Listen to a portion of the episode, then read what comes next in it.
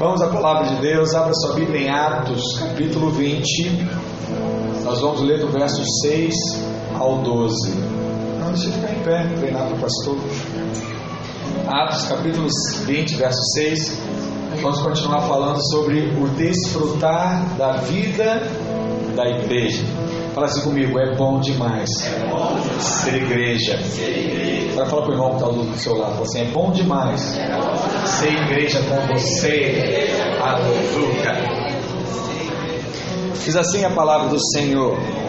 Depois dos dias dos pães asmos, navegamos de Filipos e em cinco dias fomos ter com eles naquele porto, onde passamos uma semana.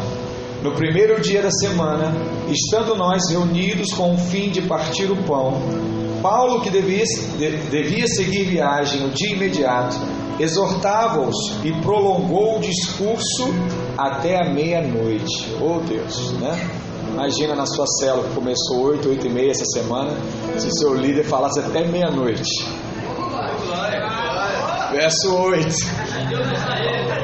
Havia muitas lâmpadas no cenáculo onde estavam reunidos. Um jovem chamado Eutio, que estava sentado numa janela, adormecendo profundamente durante o prolongado discurso de Paulo, vencido pelo sono, oh Jesus, venceu, o sono venceu ele. Caiu do terceiro andar abaixo e foi levantado morto.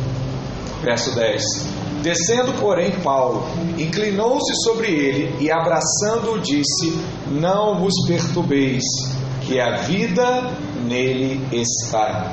Subindo de novo, partiu o pão e comeu, e ainda lhes falou largamente, até o romper da alva. E assim partiu.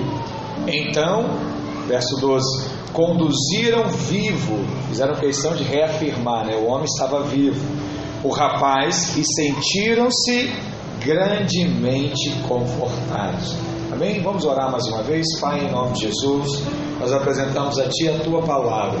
Cremos, ó Deus, que nessa manhã o Senhor irá falar conosco de uma forma poderosa que em nome de Jesus possamos receber todo o suprimento, todo o sustento, ó Deus, para essa semana que se inicia e que nesse domingo de descanso a experiência com o Senhor seja tão forte que nos mude de patamar, que mude a nossa história, a nossa descendência, em nome de Jesus. Diga amém.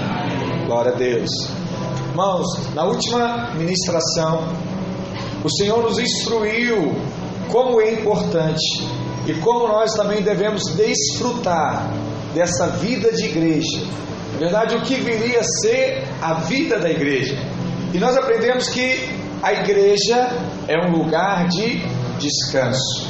Quem estava aqui semana passada, foi na célula essa semana, aprendeu que Paulo, quando estava nessa viagem de, em direção a Troade, ele ficou durante a semana visitando, acompanhando pessoas e no primeiro dia da semana, que é qual? Qual é o primeiro dia da semana, irmãos?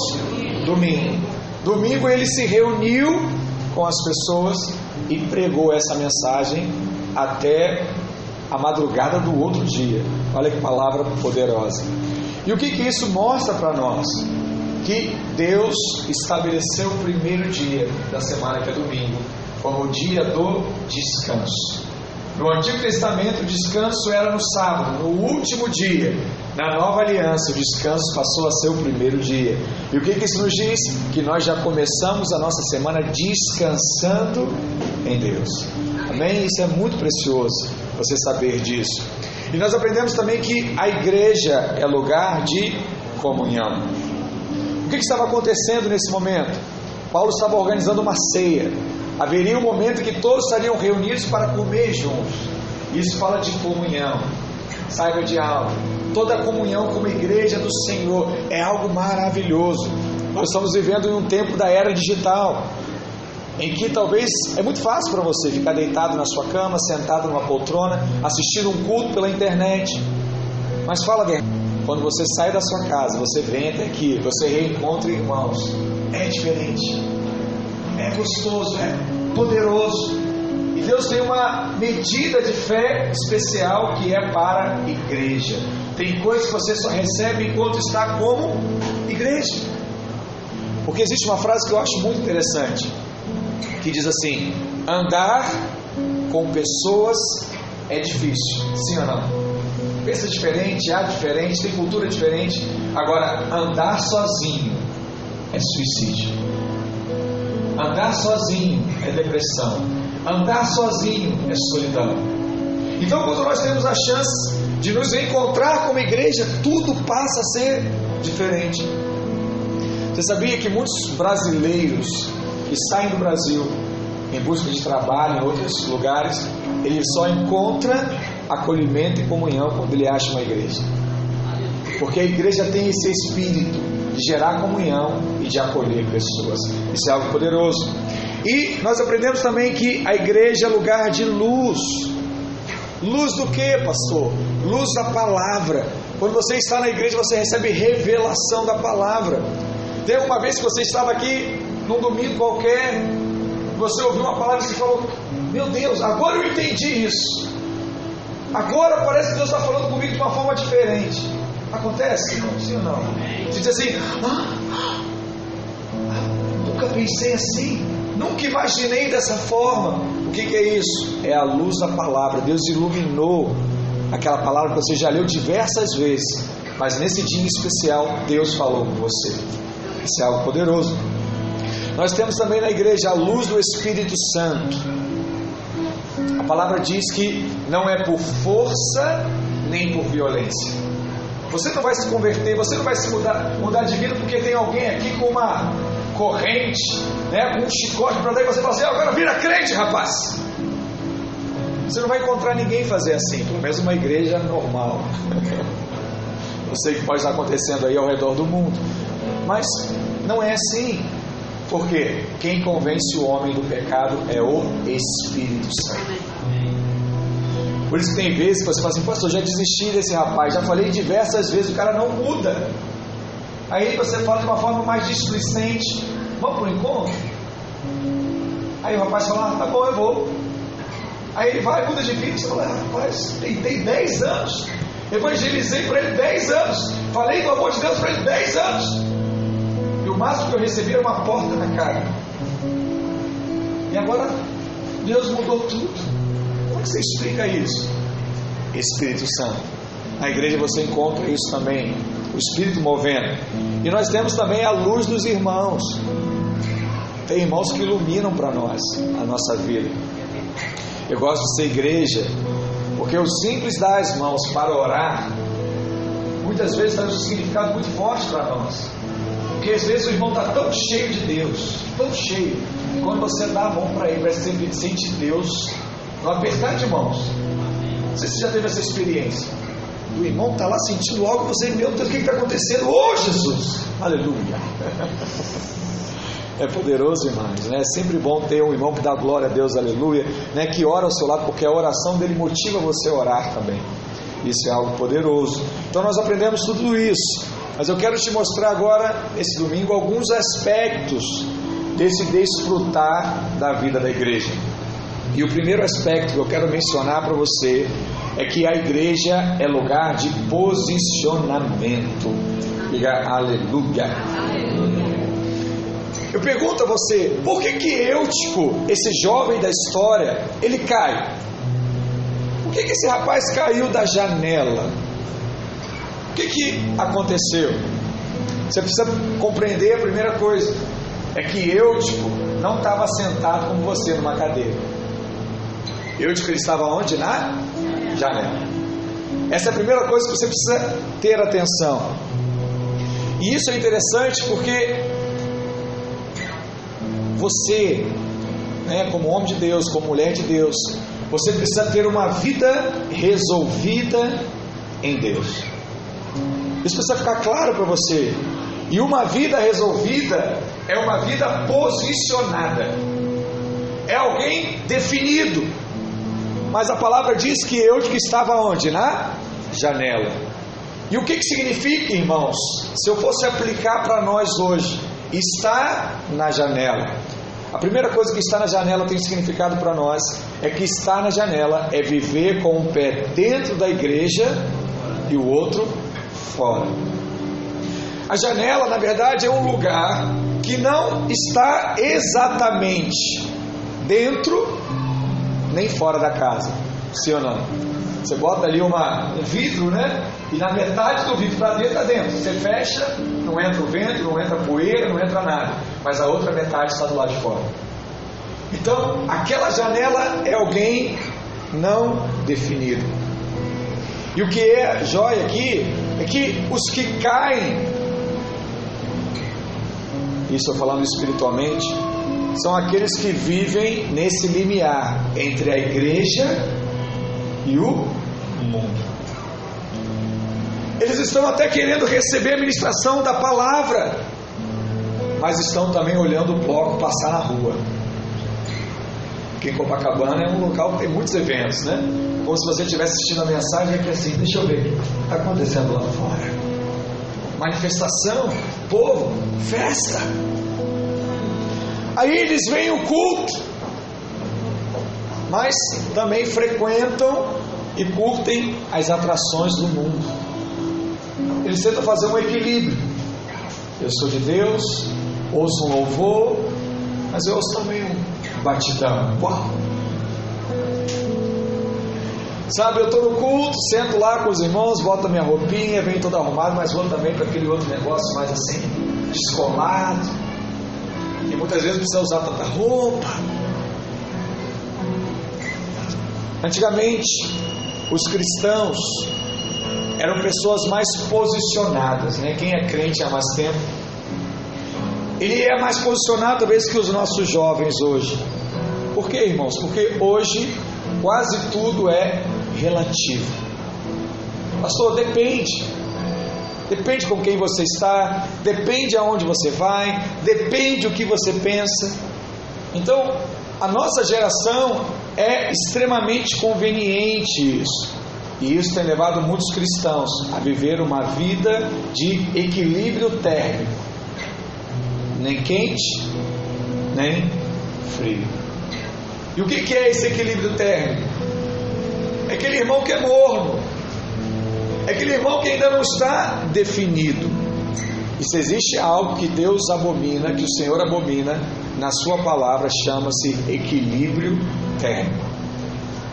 Tem isso na palavra, pastor? Tem. Lá em Apocalipse, capítulo 3, verso 15.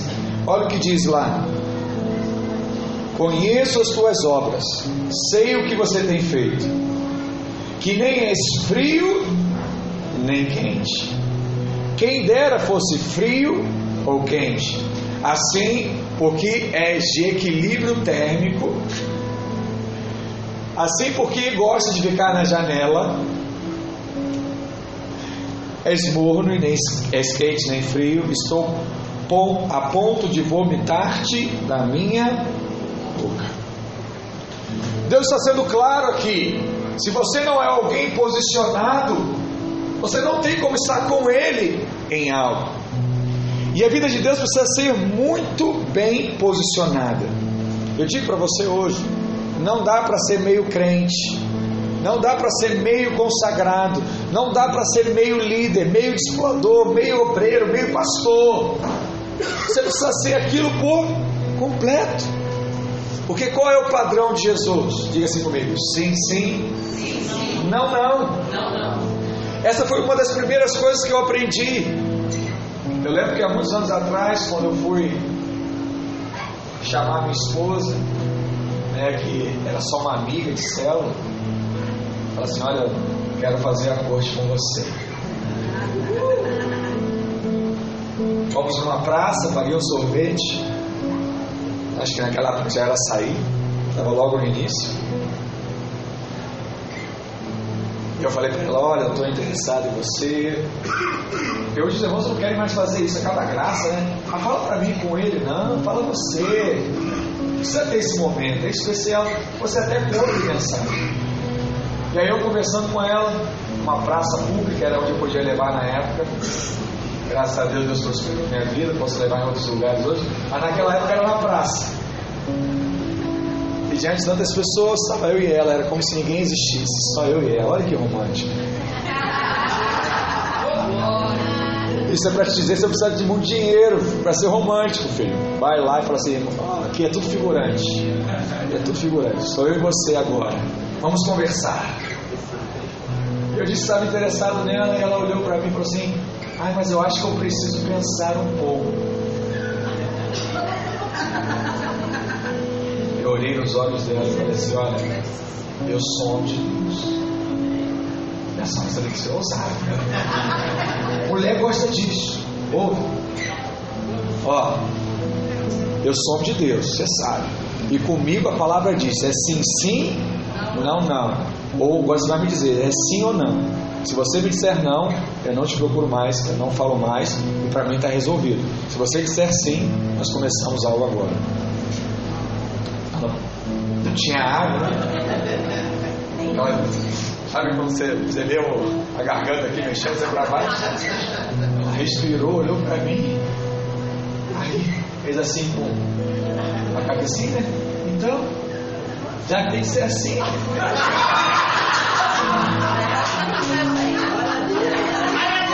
Aí, ah, então eu acho que é sim.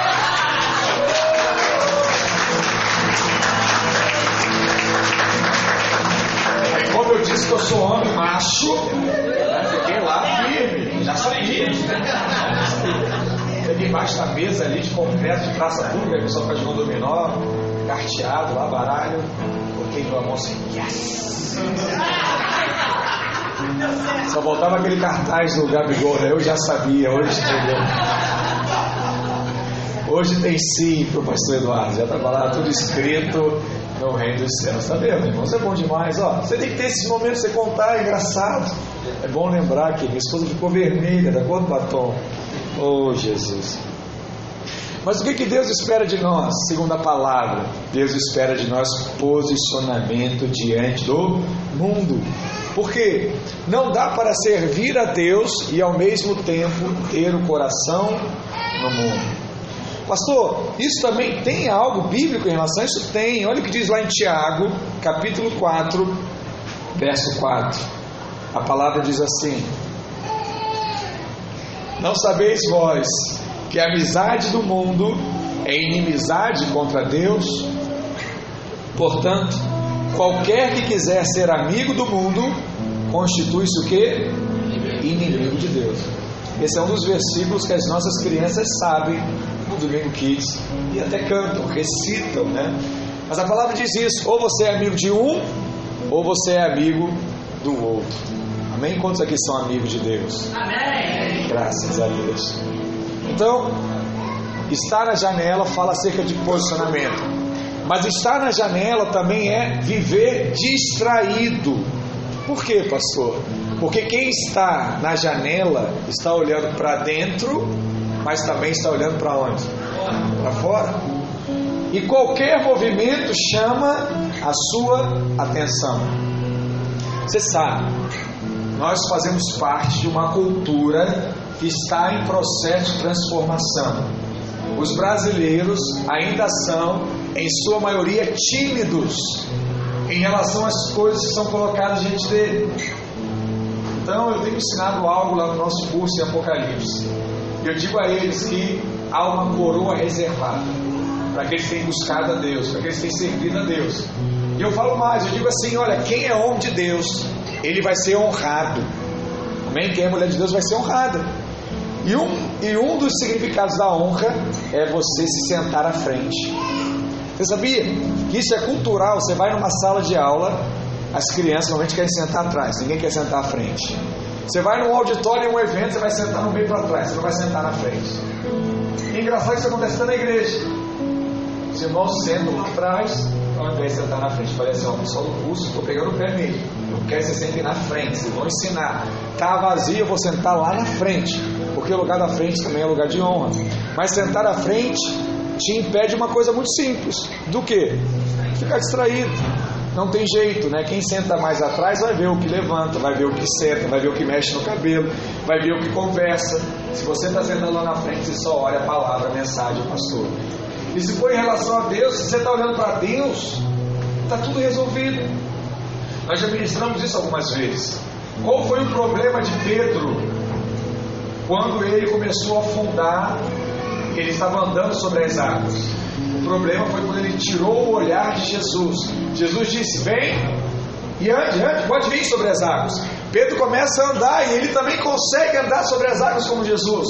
Mas certa hora ele tira o olho de Jesus. E quando ele tira o olho de Jesus, ele afunda.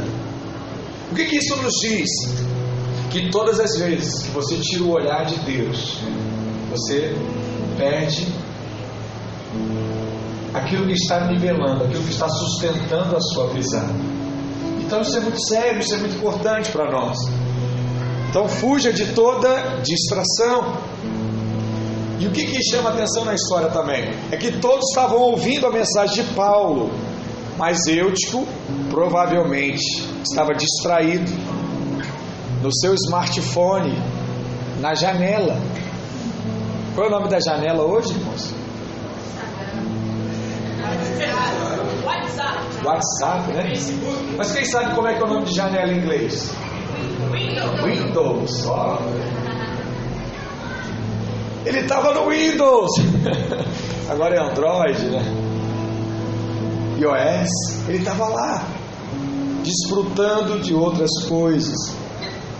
E aí ele foi devagando, devagando os pensamentos, ao ponto que ele cochilou. Isso me traz muita paz. Já falei semana passada, vou ficar repetindo que me traz paz mesmo. Né? Às vezes eu fico assim, poxa, Deus, os irmãos estão dormindo na mensagem. Aí eu ouvi essa, esse texto e falei, dormiram com Paulo. O Paulo foi o cara. Se teve a coragem de dormir com Paulo, pode dormir com o pastor Eduardo, está tranquilo. Mas a palavra diz que ele cai. Mas ele não cai para dentro. A Bíblia faz questão de mencionar que ele cai para o lado de fora. E se você vive no limiar, você está numa zona de risco. Isso significa que você está muito próximo da queda. Na verdade, você tem 50% de chance de cair. E sabe uma coisa que nos chama a atenção e você precisa refletir sobre isso? É que ninguém cai de uma hora para outra. Não é um tropeço. Não é sem querer. Não foi naquele momento. Quando a pessoa cai, os seus olhos já estavam caminhando naquela direção há algum tempo. Do lado de dentro tinha muita luz no salão, mas do lado de fora havia trevas.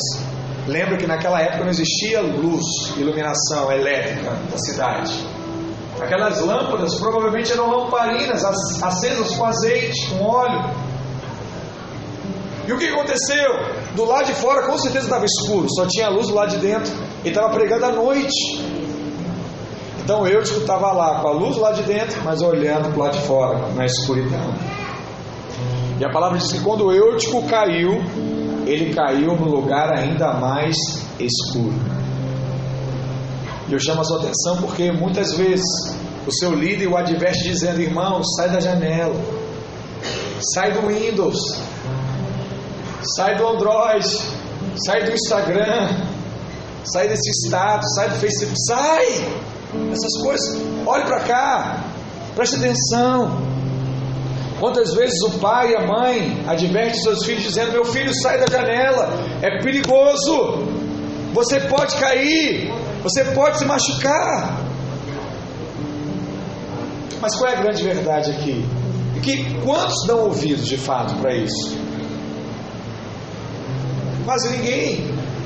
E o próximo passo é o que? A queda a pessoa se machuca, se decepciona. E sabe o que é o pior? É que no final ele vai culpar Deus. Ele vai dizer que é Deus que permitiu que isso acontecesse com ele. Isso é algo muito sério. Por isso que hoje o Senhor está aqui para te dizer: vem para a luz, vem para a igreja. Não fique cochichando entre dois pensamentos, Posicione pelo Senhor. Lembra da história do pastor? Sim, sim. Não, não. seja pela igreja, amém? Seja pela palavra, seja pela comunhão, sai da janela, vem estar no meio do povo de Deus, amém? Deus se agrada de quem está no meio, vem para o meio, aleluia. Glória a Deus em nome de Jesus. Em segundo lugar, a igreja também é lugar de acolhimento. Fala assim: Deus me chamou para acolher, para cuidar de pessoas. Isso é algo maravilhoso. Semana meus filhos estavam cansados, não queriam ir para a célula lá conosco, né? São crianças. E eu falei assim, filha, vocês vão. Ah, mas pai, eu queria ficar em casa hoje. Eu falei, não, mas vocês vão. Vocês vão porque nós temos um chamado de Deus de cuidar de pessoas. Nem sempre, talvez você vai estar naquela disposição lá 100%, né? Vai ter dormido 10 horas de sono, nem sempre. Mas quando você cuida de alguém, o seu coração se enche de alegria. Amém. Se tem uma coisa que traz alegria ao coração de uma pessoa, é ajudar. Ajudar o outro. E esse é um chamado de Deus também para nós. E essa é uma verdade maravilhosa. Apesar de muitos criticarem a igreja, a igreja sempre foi um lugar de acolhimento. Aqui não importa se você tem muito dinheiro, se você tem pouco dinheiro. Aqui não importa qual é a sua história lá fora. Aqui não importa o que você fez ontem. Algum tempo atrás saiu um filme né, que dizia assim: Eu sei o que você fez no verão passado. Aqui ninguém vai te perguntar isso. Olha, eu sei o seu histórico. Não. Aqui você vai simplesmente entrar do jeito que você está e será acolhido. Amém. Esse é o papel da igreja. E nesse texto nós vemos que enquanto Paulo pregava, estava um jovem assistindo ao culto. E esse jovem chamava-se Eutico. E não é curioso que Paulo, sendo pregador dos últimos dois mil anos, com maior revelação, aquele que talvez teve a palavra mais forte de todos os tempos, ainda assim alguém conseguiu dormir na pregação dele. É no mínimo misterioso isso. É mais ou menos como um casal, certa vez foi ao culto, e ao voltar para casa, o esposo falou para a esposa e disse assim: Olha, meu amor, Hoje eu tive um sonho maravilhoso. Eu creio que foi um sonho de Deus. Mas a esposa olhou para ele e falou assim: Meu amor, se esse sonho foi tão maravilhoso, por que, que você não contou no café da manhã que a gente estava junto lá conversando? Você me falou logo desse sonho? Ele falou assim: Não, meu amor, eu não te contei de manhã porque o meu sonho foi durante o culto, enquanto o pastor pregava. Eu peguei no sono ali, mas tinha um sonho tão maravilhoso. Por isso que eu só estou compartilhando agora na hora do almoço. Deixa eu falar para você: será que tem irmãos que sonham ainda hoje durante a pregação? Creio que não, né? Só tem a revelação clara ali, é, é a visão de Deus. Mas a palavra diz que esse jovem chamado Eutico estava dormindo profundamente, porque para alguém cair da janela não foi um cochilinho, né, irmãos? Ah, o, irmão, o homem apagou. E a Bíblia é bastante ambígua sobre se esse jovem morreu ou não. Nós não somos assim bem informados a esse respeito, mas a palavra diz que eles o levaram como morto. Mas pode ser que estivesse morto ou talvez tivesse morrido ali, não, não é importante isso. Mas algo de fato aconteceu, o rapaz caiu da janela. E é importante aprendermos o que o Senhor quer nos ensinar. Eutico também é um símbolo de um crente que caiu da fé para fora da igreja. Eu não sei se você conhece alguém assim, tem água aqui. Eu não sei se você conhece alguém assim. Mas eu conheço pessoas que caminharam muito tempo, mas hoje não estão no meio da igreja. Hoje estão afastados Lembre-se que quando você desobedece a Deus ou não quer seguir os caminhos de Deus, você não está subindo, você está descendo. Quando aqui lembra onde que Paulo estava pregando? Diga assim, no terceiro andar. Quando Eutico caiu, ele caiu para onde? No primeiro andar. Quando você cai, né, apesar de ser um pleonasmo, você não sobe, você desce. E isso é algo muito sério, porque para Deus, Ele queria que você estivesse sempre subindo. A palavra diz que nós somos transformados de glória em glória e nós vamos crescendo em Deus. Então, quando você trava ou retrocede, essa não é a vontade de Deus para a sua vida. A Escritura diz que Deus disse a Abraão para ficar em Canaã, mas Abraão decide descer para o Egito. Diga descer. E quando ele tem essa atitude, ele começa a ter problemas. Na verdade, o filho dele que ele tem com H chamado Ismael, ele só teve porque ele desceu ao Egito. Portanto, lembre-se sempre de que o diabo fará você pensar que está subindo quando está se envolvendo com o pecado. Mas na verdade você está caindo quando você decide pecar. Eu creio que Eutico de fato morreu e Paulo ressuscitou ele logo após ele ter morrido. No verso 10, nós lemos que Paulo, descendo, inclinou-se sobre ele, abraçando, disse: Não vos perturbeis, que a vida nele está. Isso é algo muito maravilhoso. Eu estava conversando logo cedo com a irmã Mariluz. E se você não teve a oportunidade ainda, fale com ela. Imagina alguém animado, multiplica por 10, a irmã Mariluz hoje. E eu falei assim, mas o que, que houve? Ah, pastor, o encontro ontem foi muito bom, foi muito maravilhoso. Eu falei assim, mas o que, que houve assim diferente? Ah, pastor, não sei explicar. Tantas pessoas me abraçaram, tantas pessoas me encheram de amor, tantas pessoas me falaram palavras de Deus. Eu estou assim, em êxtase. Eu falei, oh Jesus, eu quero chegar com a irmã Mariluz nesse ponto na minha vida. Amém. É algo de fato precioso. E a Bíblia diz isso, que Paulo se aproximou do eu falou assim, não se perturbe, deixa eu aqui falar com ele, dar um abraço nele, que a vida voltou sobre ele. Paulo faz isso. E há algo que Deus está nos dizendo aqui sobre pessoas que caem. Entenda que as pessoas caem, elas precisam ser acolhidas, não evitadas. São coisas diferentes. Uma coisa é quando alguém decide deliberadamente pecar, abertamente, sem arrependimento. Essa Bíblia diz que de fato você precisa tirar do seu meio. Mas a maioria dos irmãos que nós conhecemos são pessoas que simplesmente pecaram em algum momento e não se acharam mais dignos de fazerem parte de uma igreja. Na verdade, foram pessoas sinceras. Para dizer assim: não, estou aprontando isso aqui, não dá para mim, não, melhor me afastar. Tem muita gente no mundo com esse tipo de, de mentalidade.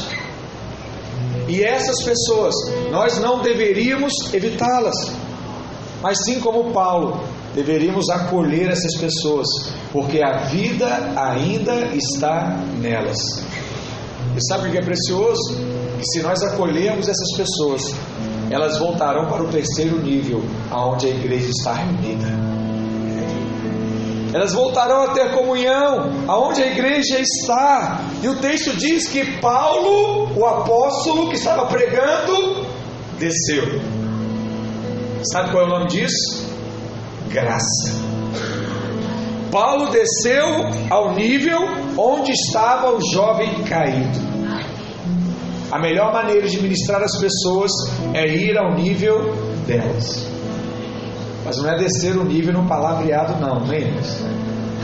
O pastor falou no culto, desce o nível. Não. É descer o nível na posição que aquela pessoa está. Paulo desceu ao nível onde estava o jovem caído. Essa é a melhor forma. Paulo não ministrou de longe. Não chegou no terceiro andar, olhou na janela. Ei, eu te gosto. Oh, quase, levanta. Foi isso que Paulo fez. Paulo falou assim: ó, para o culto. Eu vou descer e vou conversar com esse rapaz. Deixa que eu vou lá resolver esse problema.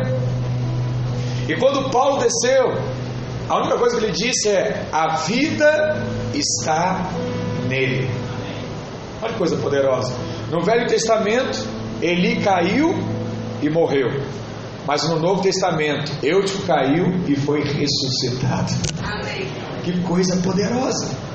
Se queremos trazer de volta os que caíram, temos que deixar de lado as palavras de crítica e de condenação. O que é palavra de crítica aqui, pastor? Você vai lá encontrar o irmão lá, triste, ofendido, não quer mais pro culto, você vai dizer para ele, não, eu te entendo, rapaz. Você aprontou muito, né? Você está agora aí abusado. É melhor você ficar um tempo aí se santificando e você volta. Essa é a palavra de crítica. Essa é a palavra de condenação. Mas o que a palavra está nos dizendo aqui? Precisamos descer o nível deles. Precisamos abraçar essas pessoas e crer que a vida ainda está neles. Porque se a vida não estiver neles é porque eles nunca foram salvos. Mas se foi salvo um dia, está afastado, a vida de Deus ainda está nele. E há pelo menos duas atitudes de Paulo que precisamos fazer hoje. A primeira delas é abraçar aqueles que caem. Fala para a pessoa está você precisa abraçar aqueles que caem. Existem muitos que estão caídos, mas precisamos ir até eles e abraçá-los em nome de Jesus, acolhê-los, porque a igreja é um lugar de expressar o amor de Deus. Eu sei que enquanto eu estou falando aqui, Deus está colocando pessoas na sua mente. Eu não tenho como dizer o nome dela, mas Deus está te mostrando. Pessoas que você precisa ir até elas, abraçar e dizer: a vida de Deus ainda está sobre você. Só isso. A outra coisa que Paulo fez foi o que? Profetizar vida. Paulo abraçou o Eute que disse: a vida está nele. Tem muita gente por aí achando que não tem mais retorno. Mas o Senhor está dizendo: vai até ele profetiza, porque a vida ainda está nele. Tem uma história de um pastor, grande líder espiritual, pregou a palavra, ajudou muitas pessoas, e um dia ele cometeu um pecado escandaloso, aprontou feio, saiu da igreja. A igreja não conseguia mais olhar e não conseguia mais ver aquele homem como pastor. Sabe quando a imagem de alguém é totalmente destruída pelo pecado? E aquele jovem, aquele pastor constrangido, saiu da igreja, começou a andar, começou a aprontar. E certa vez ele falou assim: Olha, eu não dei certo em lugar nenhum, eu vou agora tentar uma outra religião. E ele entrou no terreiro de Ubanda e foi lá e disse assim: Não, eu quero esse negócio, eu quero ser consagrado, eu não aguento mais nada, eu quero isso aí para mim. E aí os, os lá espirituais começaram a orar e conseguia impor as mãos sobre ele. Dizer que ele não estava pronto, a cabeça dele estava pronta, né? A linguagem mais ou menos que usa. E aí chamaram o pai de santo, chefe. Ele foi lá, e ele foi tentar falar com ele, pôr a ele as coisas, e ele também não conseguiu. E ele olhou para ele e falou assim: Olha, rapaz, a sua cabeça está quebrada, não tem como o espírito diferente entrar em você, porque o espírito de Deus já está em você. Esse lugar não é aqui, vai embora. Vai embora. Você não é daqui. Ele precisou ir num outro lugar para dizer de quem ele é. Que isso não aconteça com as pessoas que nós conhecemos, conhecemos. Que nós sejamos esses vão falar quem de fato é essa pessoa e trazer ela de volta para o nosso meio. Querido, profetiza, porque a vida ainda está nele. Não desista das pessoas que estão à sua volta. Continue profetizando até que aquele que caiu seja levantado pelo poder do Senhor em nome de Jesus. Nome de Jesus. Sabe, nós vamos encher essas cadeiras, não com gente nova só, mas com aqueles que já caíram nessa caminhada. Vamos trazer esses irmãos de volta, porque eles são filhos, pertencem a esse meio, são da nossa família. Nós somos chamados para mudar a história dessas pessoas e nós temos alegria e prazer nisso, porque isso é ser igreja. Aleluia. Glória a Deus. Amém. Fala para o irmão pessoal, não desista do seu pai, da sua mãe, do seu irmão, do seu filho, da sua família, do seu amigo, do seu vizinho. É você que Deus vai usar. Glória a Deus. Glória a Deus. E em terceiro lugar, a igreja também é lugar de esperança. Glória a Deus. Amém. Depois de tudo isso, o que, que você acha que Paulo fez? Ele esqueceu do culto? Ele esqueceu da ceia? Eu fico. Às vezes você não tenta entrar na história, né? Eu quero te convidar como criança para você ler aqueles livros de história e você começa a se ver na história. Já aconteceu isso para você? Às vezes a gente não gosta de ler, né? Prefere ver filme. Aí a história está pronta. Mas eu costumo dizer para meu filho assim: filho, leia muito melhor, porque o filme já tem a história lá, tem, mas você não muda mais. Mas o livro você faz a sua história. Aí fala: É, papai. Eu falei: É, vamos ler. Olha que coisa legal. Imagina agora isso acontecendo na nuvem. Olha o que mais pode ter um personagem e tal ali. Poxa, pai, é legal. Eu falei: É. Tem que incentivar o seu filho a ler. Amém? Glória a Deus. Mas de fato é mais legal. É quando você não tem nada pronto. E a Bíblia ela é uma grande história. Então, tenta trazer o que aconteceu nessa realidade. Imagina alguém caindo aqui no segundo andar, no meio do culto. O culto ia parar, Paulo parou o culto também, amém? E Paulo desceu. Mas o que, que aconteceria depois? Ih, chama o SAMU, né? chama o médico, o hospital, e agora o que a gente faz? E esse rapaz liga para a mãe dele, pastor. Ele diz, irmã, pastor, pastor, melhor ligar para a mãe dele. Ele está aqui, é jovem, sei. Não, tá bom, vamos ligar para a mãe dele. Pastor, aí o pai, o pai, ó, esse rapaz aqui, não sei onde é ele mora, não. É melhor ir lá buscar, pastor, vamos lá buscar a mãe? Assim, no mínimo essas coisas iriam acontecer. Imagina aqui. E não ia ter mais clima nenhum para continuar o culto, sim ou não? O você ia falar glória a Deus, Deus é bom lá. O pastor até o rapaz, aleluia. Mas. E todos foram para sua casa. Na hora do almoço, eu tô com fome, ó. Pô, almoço aqui, pastor, marquei com a minha água. Não ia ter clima mais, sim ou não? Mas Paulo diz que depois que acontece isso, ele ressuscita o homem, volta e o, culto, e o culto continua até o início do dia seguinte. Meu Deus! Olha que coisa poderosa! Ele continua o culto e ainda celebra a ceia no final. Sabe qual que é a importância disso? É que a Bíblia diz que toda vez que você participa da ceia do Senhor, você anuncia a morte do Senhor até que ele venha. E a palavra diz que ele vem. E de um modo geral, as pessoas têm uma visão genérica das verdades da palavra de Deus. Elas dizem de forma superficial que todos os crentes que creem em Jesus são salvos e serão arrebatados. Deixa eu perguntar para quem está fazendo o curso lá de Apocalipse com o pastor: é verdade, mas todo salvo vai ser arrebatado? Hã? Talvez essa vai ser a aula da próxima semana.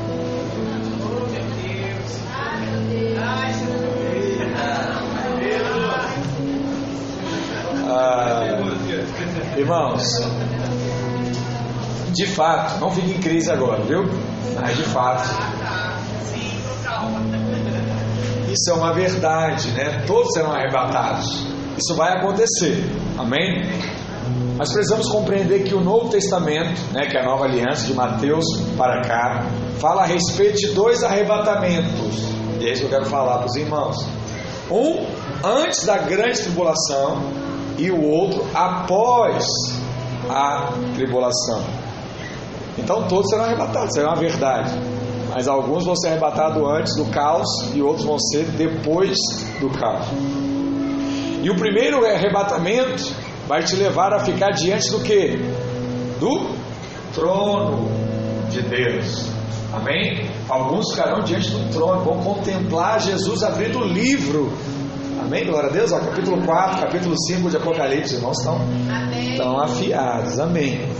E o segundo arrebatamento é quando encontraremos o Senhor nos ares. Então, essa é uma segunda passagem. Mas eu quero dizer para você aqui que isso são dois eventos distintos. Um é o arrebatamento dos vencedores, e o outro é o arrebatamento da maioria dos crentes. Esse você precisa entender. Os arrebatados serão a minoria, a maioria vai ficar, vai passar por alguma coisa. E um acontecerá antes da grande tribulação, outro acontecerá depois da metade da última semana. E o que vai acontecer antes da grande tribulação não tem sinais. A palavra de Jesus ele vem como um ladrão. Ninguém vai perceber ele vindo. É por isso que eu brinquei aqui no início do culto, né? tivesse fazer um pedido para Deus hoje, peça para ele não voltar depois de um evento, porque pode ser que esteja dormindo, se ele voltar na hora do Mas você precisa estar atento aí a ouvir Deus de fato te chamando. Já o segundo arrebatamento, ele vai acontecer e todos verão Jesus descendo. As pessoas subindo, Jesus descendo aos céus e tendo a grande batalha mais à frente do Armagedon. Mas se eu fosse resumir para você agora no culto, eu diria que o Senhor virá de duas maneiras e a sua volta será em momentos distintos. Primeiro, ele virá como a brilhante estrela da manhã. Em que momento do dia você pode ver a estrela da manhã, irmãos? No amanhecer. Então, quem acorda à tarde não vê a estrela da manhã, é nada, vê o sol mesmo brilhando. E é por isso que muitos irmãos têm o costume de orar cedo, de ver a virada da madrugada para o dia. Creio que é um momento específico com Deus, de você orar, falar com Deus. Né? Muitos grandes homens de Deus tinham esse costume, tem até hoje. E esse é o momento comparado com o momento do arrebatamento. Apocalipse 22, verso 16 diz: Eu, Jesus, enviei meu anjo para vos testificar essas coisas à igreja. À igreja. Eu sou a raiz e a geração de Davi, a brilhante estrela da manhã. 1 Tessalonicenses 5,2 diz: Porque vós mesmos sabeis muito bem que o dia do Senhor, o dia que o, que o dia do Senhor virá com, como ladrão de noite. Ninguém vai ver, ninguém sabe o dia nem a hora. Amém? Então, não adianta, você não tem como você saber. E o outro, a vinda dele, diz que ele virá também como o sol ao meio-dia. E esse será o momento em que ele virá nas nuvens para salvar Israel e todo olho verá. Onde é que está isso, pastor? Mateus 24, verso 30. Diz assim: Então aparecerá no céu o sinal do Filho do Homem, e todas as tribos da terra se lamentarão, e verão vir o Filho do Homem sobre as nuvens do céu com poder e grande glória. Aleluia. Toda vez que você participa da ceia do Senhor, e aqui vai uma coisa muito jóia também, né? Nós vamos ter agora quarta-feira o batismo. Muitos irmãos passaram pelo encontro e talvez alguns ainda estejam na dúvida de batizar ou não. Mas nós, a maioria das igrejas evangélicas, só ceia quem é batizado. E o batismo ele tem um significado muito grande. Porque existem duas ordenanças claras que Jesus deixou na Bíblia. Quem lembra quais eram? Eram duas: batismo e ceia. Ele diz: Olha, você precisa batizar e você precisa ceiar. Eu não precisaria nem pregar nada, é só ler o texto da grande comissão e você ver isso claro. Pastor, o que Jesus quer de mim? Eu estou na dúvida do seu batismo. Não, ele quer que você vá batizar. é algo que está muito claro né, diante de Deus. E o batismo, ele te dá essa abertura para ceia. E toda vez que você participa da ceia do Senhor, você anuncia a morte do Senhor até que ele venha. Você come dos alimentos, lembra daquilo que ele fez na cruz, e você declara: Ele está voltando. Maranata, ora vem, Senhor Jesus. Ele, vai, ele virá buscar a igreja. E quando isso acontece, seu coração se enche de alegria ao ponto de você pregar, pregar até o amanhecer. E estaremos pregando até Ele vir nos buscar. Amém? Glória a Deus. Essa é a grande expressão que Deus quer falar para você. Pregue todo o tempo. No tempo ou fora do tempo. Até que Ele volte. Amém. Até que Ele volte. E o mundo está em trevas. Mas há muitas lâmpadas na casa do Senhor saia da janela e desfrute da mesa do Senhor. Isso diz acerca de comunhão, alinhamento, propósito de Deus. Portanto, queridos irmãos, vamos aproveitar esse tempo e desfrutar da vida da igreja. Mas desfrutar dessa vida da igreja não é apenas vir para o culto. Precisamos viver uma vida de quê? Posicionamento. Se posicione por Deus, se posicione pela obra de Deus. Olhe para aquela, aquela pessoa que você admira, que te convidou para vir para o culto e fala assim: Olha, eu quero ser igual a você. Me ajuda, me ensina a ser assim. Me ensina a ter esse coração, me ensina a ter essa disposição, me ensina a orar como você ora, me ensina a pregar como você prega. Eu quero isso para a minha vida. Eu não sei se eu dou conta, mas eu quero, me ajuda. Isso é algo precioso demais. Acima de tudo, essa igreja, Videira em Copacabana, é um lugar de esperança. Muitos vieram com a sua história travada e destruída. Eu quero dizer para você: há esperança para a sua vida. Aleluia. Deus vai renovar o que está morto, vai trazer novo fruto. Deus vai te abençoar, abençoar a sua vida, abençoar o seu relacionamento, abençoar a sua casa, abençoar as suas finanças, porque essa é a promessa de Deus para a sua vida. E você veio aqui porque você precisava ouvir isso, você precisa crer nisso que é mais precioso, o mais, o mais, Ele fará sobre a sua vida, em nome de Jesus. Amém? Fica de pé nessa hora, vamos orar ao Senhor. Aleluia. Esse meu Pai é bom demais. Ele sabe de tudo, Ele sabe de todas as coisas. E Ele decidiu te abençoar hoje. Aí você está, feche seus olhos. Feche seus olhos. Se você quiser, coloque a mão no seu coração. Se tiver pesado a sua vida, a sua caminhada hoje, fala isso para Deus. Você está no lugar certo, você está no lugar de acolhimento. Você está no lugar de posicionamento, você está no lugar de esperança, a esperança para você, a esperança para sua vida. Há um Deus bom que te ama, há um Deus bom que quer te abraçar nessa manhã, há um Deus bom que quer fazer nova todas as coisas na sua vida. Assim como o irmão Jorge testemunhou, Deus está fazendo coisas novas na minha vida. Não importa quem é você, não importa a sua idade, não importa você viveu.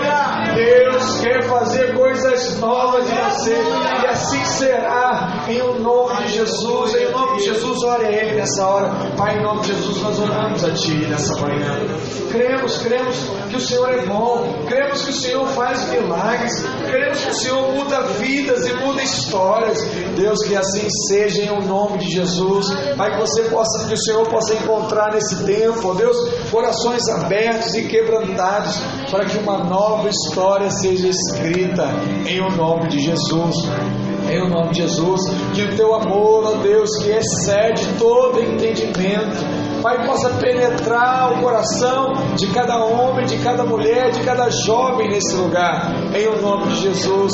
Deus, o Senhor tem o domínio, a primazia das nossas vidas, em nome de Jesus, ó Deus, use esse momento, se expresse, fala com o Pai nessa hora, em nome de Jesus.